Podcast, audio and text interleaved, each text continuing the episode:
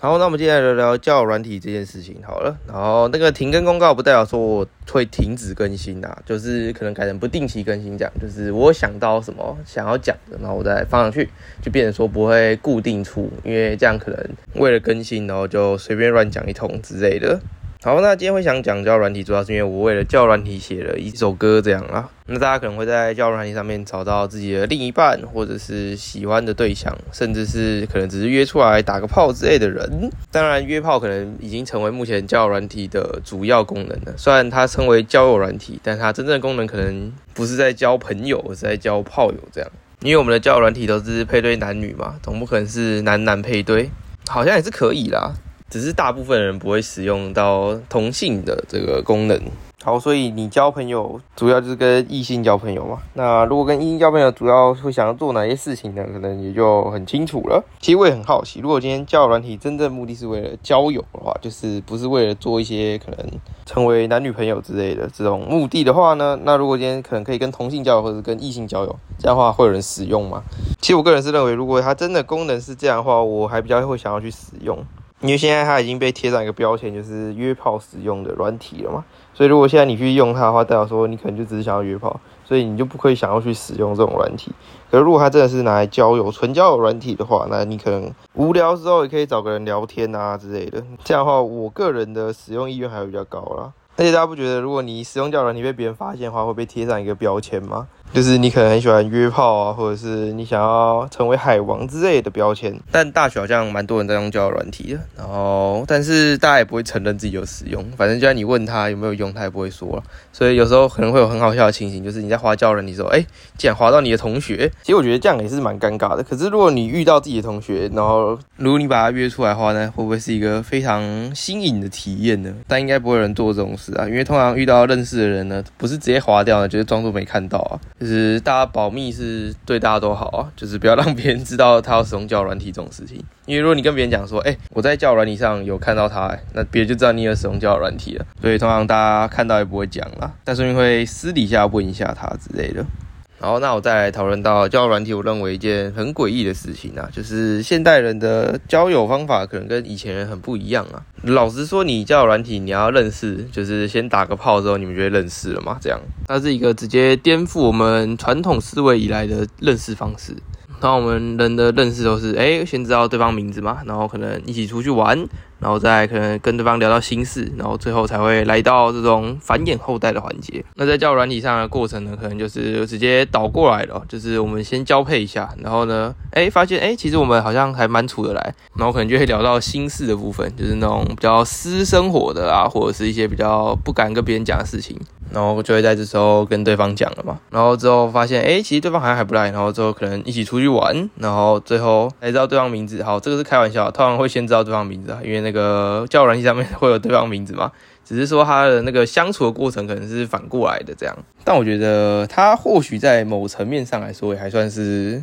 一个不错的认识方式，因为就是有些人对于姓氏是非常的看重，可是因为你不可能一认识别人，然后你就直接跟他做。所以呢，可能就是很久很久之后才发现，哎，其实姓氏不合这样。当然，有人是比较不看重这方面啊，这个是个人的这种偏好。只是就是有人可能对于姓氏特别看重嘛，那他最后发现不合，他可能要分手，那就已经花了这么多时间在交往啊相处，哦，好不容易来到最后一步，可能之后要结婚之类的，然后最后不合，然后就分手，这样很可惜。所以如果我们用教软体这一套模式的认识方式的话，一开始就哎好，那我们姓氏合。之后，哎，心事，哎，你可以听我讲心事，然后你也不会讲出去，或者是你可以帮我分担一些个人的心事，然后最后再一起出去玩，然后发现，哎，其实跟一起相处下来都很开心，这样，通常这样可能比较不容易，就是最后发现不合嘛，因为大家一开始就把那种最私人的部分呢给谈出来了，所以就比较不会有那种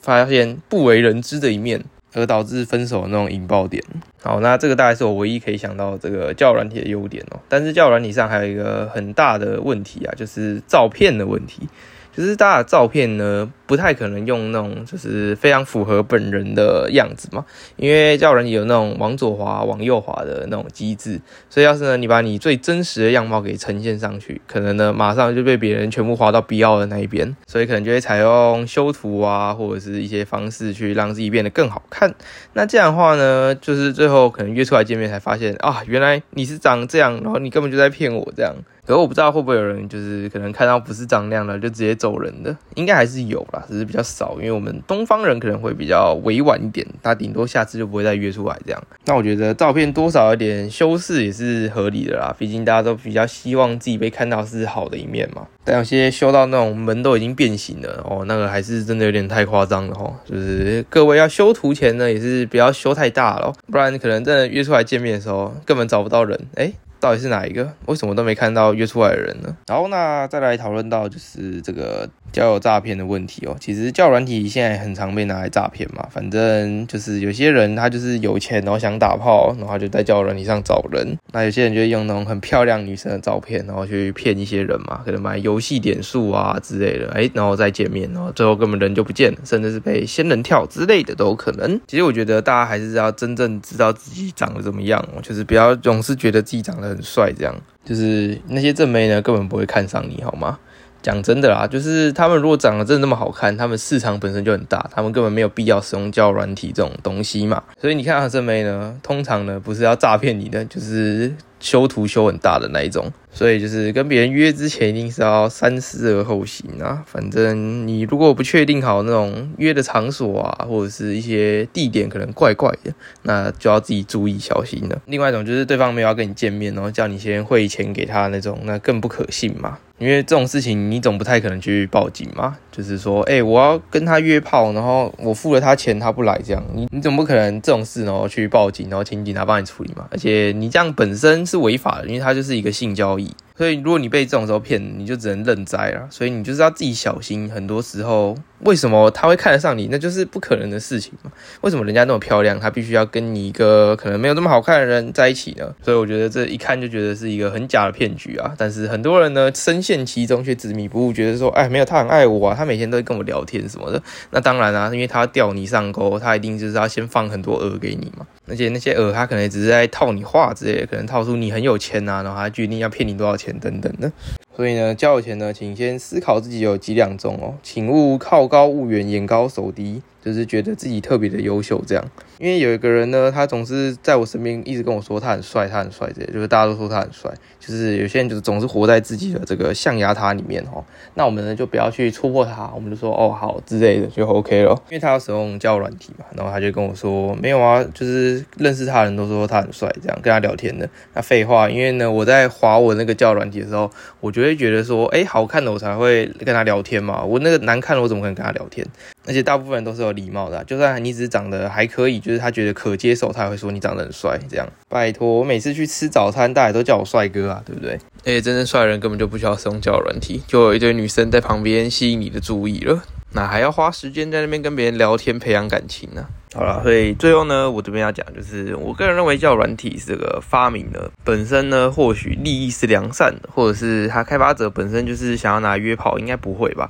但后来呢，它的利用价值就变成拿来约炮的一个很好的软体平台等等。然后后面出了软体，开始往这方面导向嘛。就是如果你去网上看那种软体的广告，通常都是什么男女配对啊，然后出去玩，然后之后做什么我也不知道的那种广告类型。但假如你是想要一份稳定的感情的话，那这样你在交友软体上交到的男女朋友，我不知道你有没有办法信任他了。因为会使用叫软体的人，所以他现在跟你约完之后，他马上就跟下一个人约嘛。那你想要跟他进一步发展，他可能同时跟很多人有进一步的发展等等的。所以就是在叫软体上，如果要交男女朋友的话，可能要注意一下啦。当然，有些人是交到男女朋友之后，他马上就把交友软体删掉，然后可能就是想要步入一份稳定的那种状态。所以这种事情就是因人而异啦。但是通常啦，我看到那种真正条件比较好的人，是没有人在使用交友软体的。反正本身身边的那种人就够多了。所以说，如果你是在大学这个阶段，你想要玩一下，或者是跟一些女生认识，或者是男生认识之类的，那的确是可以尝试看看利用交友软体啊。可是如果你是想要步入稳定的感情的话，那我还是不太建议使用交友软体。而且我记得交友软体好像是要付费的，就是配对它会有每天限定的那个组数。那如果你想要没有限制的话，好像就要用付费的方式。所以可能也是蛮浪费钱的。如果你真的想要在上面找到很多人可以陪你聊天，然后筛选出你想要的对象之类的话，当然我也相信有人是在交友软体找到自己的真爱啊，就是可能真的很聊得来，然后约出去玩，然后他们可能也是一步一步慢慢来，然后最后才慢慢步入稳定的感情的。这种人一定也是有的，因为有些人可能是真正把它当交友软体使用。就是真的可能出来先交个朋友，然后如果很合的话，那再考虑往下一步发展之类的，就不是一开始就直接约出来，然后可能就去旅馆之类的那种类型，可能之前去约看电影之类的。好。对，所以软体本身可能没有问题啊，就是这个心态呢，还是取决于使用者本身。好，那今天就讲到这边，那再就是我们的闲聊时间了。好，那就算这个我们现在已经改成不定期更新了，那我们还是会保持着这个闲聊时间的这个传统哦。就是最近我在这个机车上呢装了我的行车记录器啊，那这个行车记录器那时候它原价是七千五，然后因为我在那个车行也是去了蛮多次的，